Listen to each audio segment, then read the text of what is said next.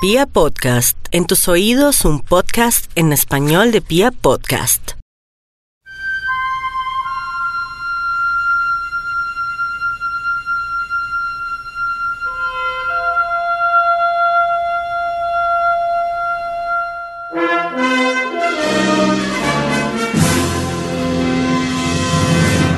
Todos mis chismófolos, soy Carolina Pardo y les doy la bienvenida a un episodio más de Chismes de Película. En el episodio de hoy les estaré contando los chismes jugosos de una de las películas de culto más reconocida de los 80 y que adicionalmente puso de moda los viajes en el tiempo.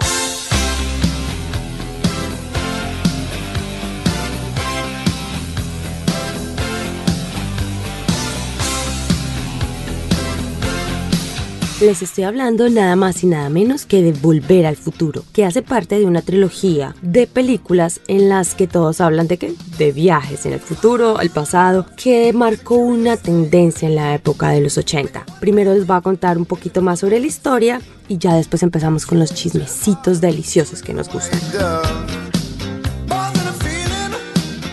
Para todos mis chismófolos les voy a contar un poquito de la historia para que estemos todos en contexto.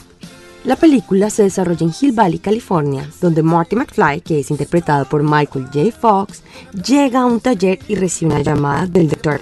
Emmett Brown, interpretado por Christopher Lloyd, para que se encuentren en un parqueadero cercano a un centro comercial. Esa mañana, Marty se dirige a la escuela y se encuentra con su novia, Jennifer, y es regañado por el rector del mismo por llegar tarde. Marty también audiciona para la batalla de bandas pero es rechazado por tocar música escandalosa. Adicional, en casa, el padre de Marty sufre de bullying por parte del supervisor, Biff Tannen, mientras que su mamá es una mujer alcohólica y depresiva. Lorraine, durante la cena esa noche, les cuenta a sus hijos la manera en que conoció a George McFly cuando eran jóvenes. La historia de sus padres inicia cuando el papá de Lorraine atropella a George McFly con su auto y es llevado a su casa. Allí, Lorraine tiene la oportunidad de cuidarlo y lo ayuda a recuperar, y de ahí ellos se enamoran. En la madrugada del 26 de octubre de 1985, Martin se encuentra en el parqueadero del centro comercial con Doug. Allí, Doug le muestra que construyó una máquina del tiempo modificando un DeLorean y que funcionaba con plutonio que le robó un grupo de terroristas sirios. Cuando le está mostrando a Marty cómo funcionan los controles para que se quede evidenciado en el video, Doc selecciona la fecha noviembre 5 de 1955 como la fecha en que encontró la manera de hacer los viajes en el tiempo. En ese preciso momento llegan los sirios, le disparan a Doc y Marty escapa en el DeLorean, pero desprevenidamente activa la máquina del tiempo. Marty se transporta a 1955 pero sin provisiones de plutonio para volver a casa en 1985. Al llegar, se encuentra con su padre cuando era joven, al que le hace bully su compañero de clase, Biff. Después, al tratar de salvar a su padre, Marty sufre un accidente y es golpeado por el carro y queda inconsciente y es atendido por su madre y cuidado por la misma. Allí se da cuenta que Lorraine es una vivaz joven que está deslumbrada con él. Después del encuentro con su madre, Marty busca la versión joven de su amigo Doc para que le ayude, pero sin el plutonio, Don le explica que lo único capaz de generar el 1.1 gigawatts de electricidad es un rayo. Marty le muestra un volante a Doc en donde le cuenta del rayo que caerá en la torre del reloj el próximo sábado de la noche. Doc le advierte que no deje la casa, porque interactuar con otros puede llevar a una distorsión en la línea del tiempo y cambiar el futuro. Cuando entiende que cambió el futuro al salvar a George de que lo atropellara el padre de Lorraine, Doc le advierte a Marty que debe arreglar la situación y hacer que George conozca a Lorraine, o él será borrado de la existencia. Mientras tanto, Doc crea un plan para lograr obtener energía del rayo, mientras Marty presenta a sus padres. Lorraine y su fascinación por Marty hace que lo invite al baile de la escuela. Marty crea un plan junto con George en donde él se encargaría de hacerle propuestas indecentes en el parqueadero dentro del carro a Lorraine y George llegaría a rescatarla. En ese momento todo se complica porque Biff borracho interrumpe a Martin forzando a estar con él a Lorraine. George, que llega a cumplir su actuación, se da cuenta de lo que pasa. Primero le da un poco de miedo, pero luego se enoja y no queda Biff y acompaña a Lorraine al baile, donde se besan mientras Marty interpreta una canción con la banda. Luego de arreglar la situación con sus padres, Marty vuelve donde Doc durante la tormenta y es enviado de nuevo a 1985. Ya en el presente, Marty se da cuenta que el Doc se salva de los disparos ya que él leyó la carta que él le dejó en 1955 y utilizó un chaleco antibalas. Al otro día, despierta y ve que su papá y su mamá son sumamente exitosos y sus hermanos también, mientras que Biff es un empleado suyo. Minutos más tarde aparece Doc diciéndole a Marty que sus hijos están en peligro y que él tiene que ir con él al futuro a salvarlo.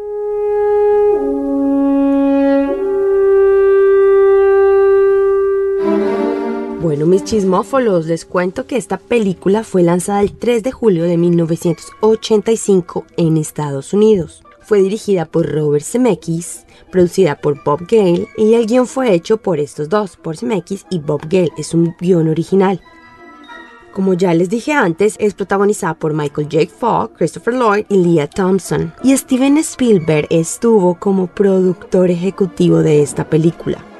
No tuvo gran presupuesto porque inicialmente era una película que querían hacer Zemeckis y Bob Gale contaron con un presupuesto de 19 millones de dólares. Pero fue tal el éxito de taquilla de esta película y la manera en que las personas recibieron Volver al Futuro 1 que terminó recogiendo a nivel mundial 389 millones de dólares.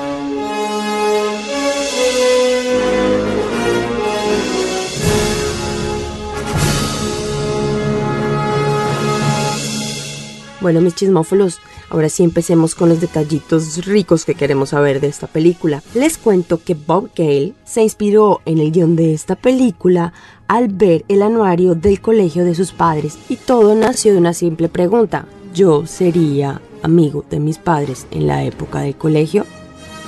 Esta película tiene dos momentos en los que las personas y los expertos, unos como que tienen una idea como contrariada, porque asumen, y la película asume que Marty McFly fue el que inventó Johnny B. Good de Chuck Berry, que eso es lo que llaman los americanos una apropiación cultural y puede ser muy problemático. Otra situación que dentro de la película se asume es cuando él le dice al que va a ser el alcalde, eh, usted puede llegar a ser alcalde. Claro, son dos temas en los que uno queda como bueno, este señor se está llevando los méritos. Pero pues bueno, dentro de todos los detalles maravillosos que tiene la película, pasa no desapercibido. Pueden ser como chistes que hacen los guionistas sobre la historia. Otra cosa con la que juegan mucho los guionistas, eh, Bob Gale y Robert Zemeckis, es con las paradojas o con lo que en 1985 era gracioso o con lo que era particular, como cuando Martin llega de los 80 a los 50 y en el restaurante le dicen que si acababa de bajarse de un barco, porque en su momento utilizaban chalecos que parecían chalecos salvavidas. La ironía de pronto cuando su mamá, al recién iniciar la, la película, cuenta que Marty había recibido una llamada de Jennifer diciéndole que la llamara. Y ella dice, no entiendo cómo las niñas pueden estar llamando a los muchachos, eso no está bien. Y luego Marty la conoce persiguiendo a los muchachos, persiguiéndolo a él, o queriendo tomar o queriendo fumar. Entonces son como esas ironías, como esos chistes que maneja el guion que los hace bien interesantes. Bueno, mis chisméfolos. Analizando un poco más la película, hay también dos situaciones particulares que, claro, para un público joven puede que lleguen a pasar desapercibidos, pero no lo fueron tanto. Y son situaciones que de pronto se mostraron como los 80 naturales, pero que ahora, en el 2019, son un poco de tener cuidado. Que es el momento en que Viv obliga a Lorraine a estar con él dentro del carro ese tema es un poco escabroso, ahorita podrían, le podrían llamar una violación, un intento de violación, y en ese momento no es que no fuera común, simplemente lo dejaron ver como temas que sucedían cotidianamente en la época y que ahora son un poco más hablados y conocidos y a los cuales ya no se les tiene como tanto tabú.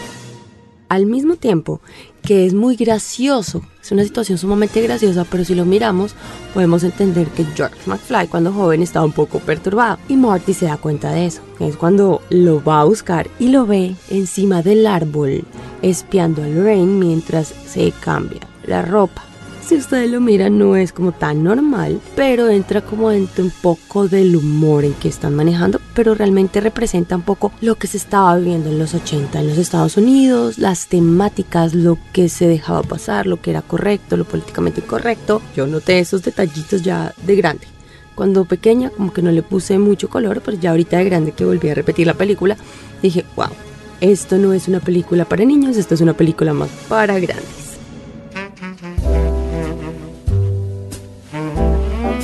Mis chisméfolos, ahora déjenme contarles un poquito más de la producción y de todas las personas que intervinieron dentro de esta maravillosa película.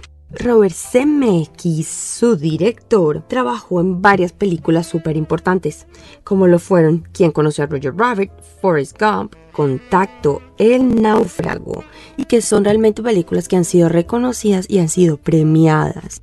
Bueno, mis chisméfolos, llegó el momento en que les cuente sobre el cast. Dicen los chismosos que Michael J. Fox siempre fue la primera opción para la película, pero resulta que él no estaba disponible cuando necesitaban empezar a hacer las grabaciones. En ese momento Fox estaba grabando una serie que se llamaba Lazos Familiares.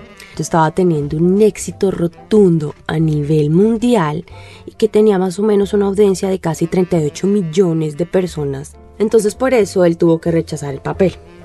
Al rechazar el papel, se contrató a otro actor en su momento, a Eric Saltz, que era muy reconocido, pero era un actor dramático pero cuatro semanas después de iniciar las grabaciones, Robert Zemeckis y Bob Gale se percataron de que no era lo que ellos querían, que no era adecuado para interpretar el papel, como les dije anteriormente. Él era un actor dramático, entonces hacía ver su personaje muy oscuro, todo muy terrible y todo malo, y ellos querían realmente hacer era una película de comedia. Entonces, Robert Zemeckis tuvo que hablar con la productora para que se dieran cuenta que no era la persona que necesitaban y le permitiera rehacer esas cuatro semanas de grabación que ya habían hecho fue tan convincente que efectivamente se lo permitieron. Y finalmente, Michael J. Fox protagonizó Volver al Futuro. Pero fue también un poco arduo el trabajo que tuvo que hacer él porque llegaron a un acuerdo con su equipo en el que él trabajaría en las mañanas grabando la serie y en las noches haciendo la película. Por eso, si ustedes se dan cuenta, casi todas las escenas de Volver al Futuro son en la noche. El chistecito de cambio de actor les costó nada más y nada menos que 3 millones de dólares, aumentando significativamente el presupuesto de la película. Otros personajes que fueron considerados para interpretar a Marty McFly fueron Ralph Macchio, que en su momento era muy famoso por haber interpretado a Daniel San en las super películas reconocidas Karate Kid, que también fue una franquicia. Dicen los chismosos profesionales que Johnny Depp audicionó para este papel y que John Cusack también fue considerado. Para el papel de Doug Brown, Christopher Lloyd se inspiró para tener su aspecto físico en el físico Albert Einstein y el director de orquesta Leopold Stotowski. Para este papel también se consideraron a John Linwood y a Jeff Goldman. Este último se destacó en los 80 también para hacer una película que se llamaba La Mosca. No sé si alguno la ha visto, que también es un poco de tecnología, ciencia ficción. Se la recomiendo para que se las vean. Les cuento que para el momento de la película, Michael J. Fox tenía 24 años, estaba interpretando a un estudiante de 17 Leah Thompson tenía también 24 años, interpretando también a una niña de 17 años, y Crispin Glover, que es George McFly, tenía 3 años menos que ellos, 21, también interpretando a alguien de 17 años. En cuanto a Christopher Lloyd, lo que hicieron es que le pusieron muchísimas prótesis para que lo hiciera mucho más adulto en 1985 que en 1955. Dicen que pasaba mínimo cuatro horas en maquillaje para lograr los efectos de vejez que necesitaban en la película.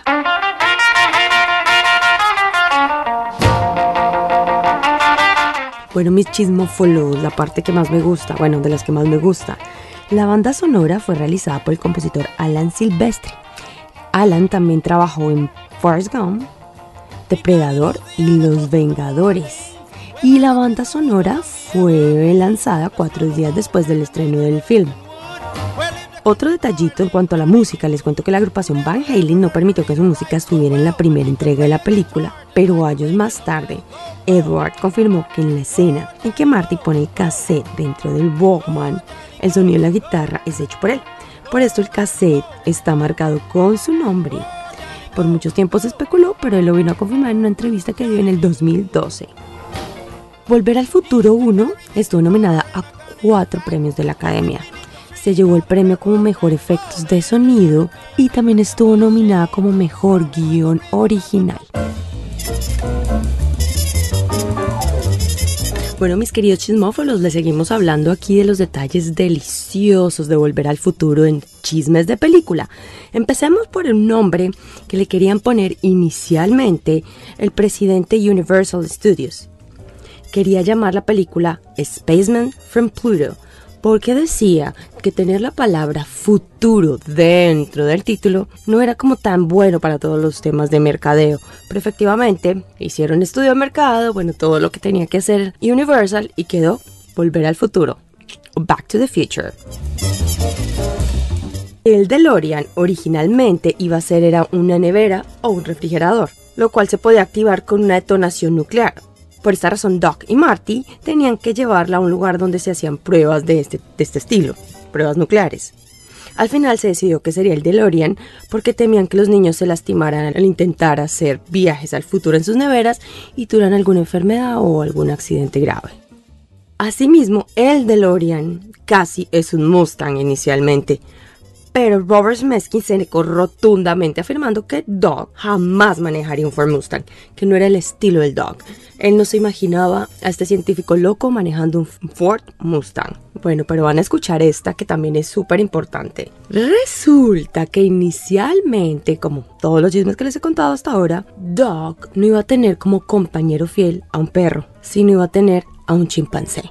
Sí, señores, un chimpancé pero el director decidió cambiar a este personaje por un perrito porque creía que los chimpancés iban a ser un poco más difíciles de manejar y el trabajo con ellos iba a ser más desgastante. Entonces al final lo que hicieron fue contratar un perro que se llamara Einstein, como el personaje de la primera película.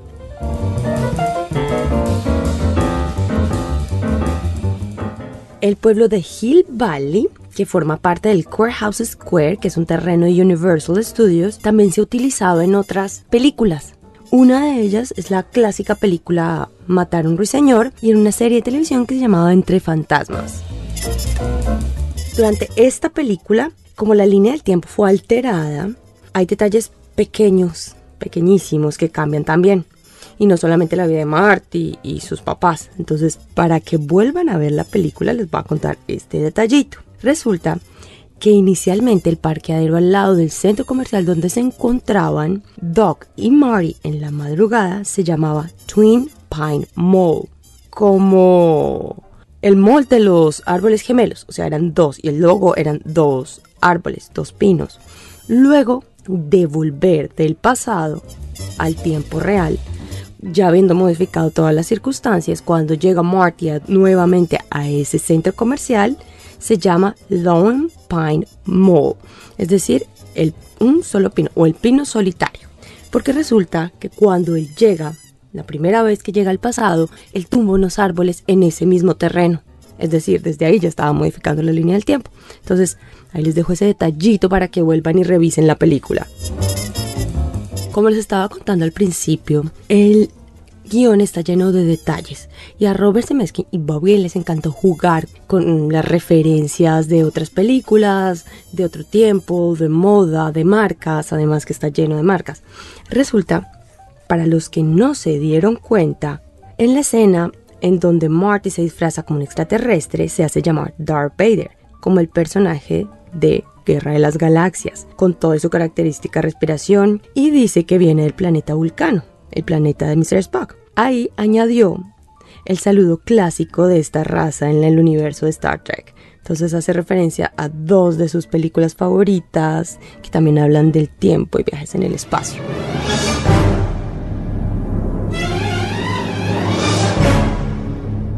Bueno, espero que les estén gustando estos chismecitos interesantes. Les cuento también que en los primeros borradores se planteó que Marty necesitara el poder de una explosión atómica para viajar en el tiempo. Zemeckis le propuso a Universal que podían grabar en el desierto de Nevada, adaptándolo para que en el clímax de la historia Marty llegara en medio de una prueba atómica que lo llevaría de vuelta al futuro. El estudio, por cierto, rechazó esta idea porque pues consideró que era demasiado costoso hacer esta grabación. Por lo tanto, Zemeckis y Gale tuvieron que volver a adaptar el guion para resolver el problema del viaje en el tiempo por la caída de un rayo y de sus 1.21 gigawatts de energía. En el primer paneo la primera escena que entra, ustedes ven que en el taller de Dog hay muchos relojes, muchos relojes, muchos relojes, muchísimos relojes. Y en uno de esos, particularmente, está colgado uno, es uno redondo, y en la hora está colgado Doc. Él ya sabía que esas cosas iban a pasar en el, en el futuro y al menos es lo que indican. Por otro lado, en cuanto a la música, Hugh Lewis, quien hace la canción principal de la banda sonora, hace un cameo en esta misma, haciendo del juez principal en la audición de bandas. Flea, el bajista de los Red Hot Chili Peppers, hace The Needles, que es uno de los pocos enemigos, junto con Beef. Otro tema de la música, que ya hemos estado hablando un poquito de esto, Chuck Berry no compuso Johnny B. Good, que es la banda sonora de la película, hasta 1958. Y Regreso al Futuro tiene lugar en 1955. Como les dije antes, esto era una broma interna que intentaban hacer los guionistas, que pues ya como les dije no fue muy bien aceptada por el público. Pero bueno, esa es la idea. Por otro lado, esta película fue tan, tan, tan famosa que hasta el expresidente de los Estados Unidos, Ronald Reagan, hizo referencia a esta película en uno de sus discursos más famosos, porque al mismo tiempo dentro de la película hacen referencia a él. Para el que no sepa, Ronald Reagan primero fue actor y saltó de Hollywood a la presidencia. Ya para terminar les doy los últimos detallitos, no de la película, pero referente a la película. Les cuento que en el 2007 la Junta Nacional de Conservación del Cine seleccionó Volver al Futuro como una de las películas meritorias a ser atesoradas en la Biblioteca del Congreso de Estados Unidos. Eso es un gran, gran mérito de esta película. O sea que si nos atacan los extraterrestres o algo pasa en el mundo, esto va a quedar en la historia. Gracias al éxito que tuvo esta película, también se hicieron juegos sobre esta un primer juego que fue en 1989, que fue un completo fracaso, porque no era nada interesante, obviamente las gráficas en ese momento no eran tan desarrolladas como ahora, y realmente no fue bueno, a nadie le gustó. Pero para el 30 aniversario de la película se sacó en todas las plataformas un juego de personificación en donde la historia es después de que ellos llegan de sus viajes y necesitan desarrollar otro tipo de eventos para seguir viajando y salvando a sus familias. Yo tuve la oportunidad de jugarlo, no está mal, sin ser el mejor juego. No soy una gamer, así que, pero pues lo descargué, lo jugué porque pues soy fanática de la película. Para el próximo año, para el 2020, van a haber conciertos sinfónicos por todo el Estados Unidos. Hay una entidad que maneja los conciertos sinfónicos en diferentes ciudades de los Estados Unidos. Lo que hacen es que toman las sinfónicas locales y proyectan la película y ellos hacen la música en vivo. Va a estar desde enero hasta mediados de mayo por los Estados Unidos. Paralelamente, en el Reino Unido, la Casa de la Ópera de Manchester va a sacar un musical de Volver al Futuro y también se va a estar presentando entre febrero y mayo del 2020. Entonces, si alguno tiene la oportunidad y es súper fanático, aquí tiene unos daticos para que busquen un poco más en línea y visiten y vayan a alguno de los eventos. Mis chismófilos, espero que hayan disfrutado todos los chismes de este episodio. Soy Carolina Pardo y esto fue todo en Chismes de Película.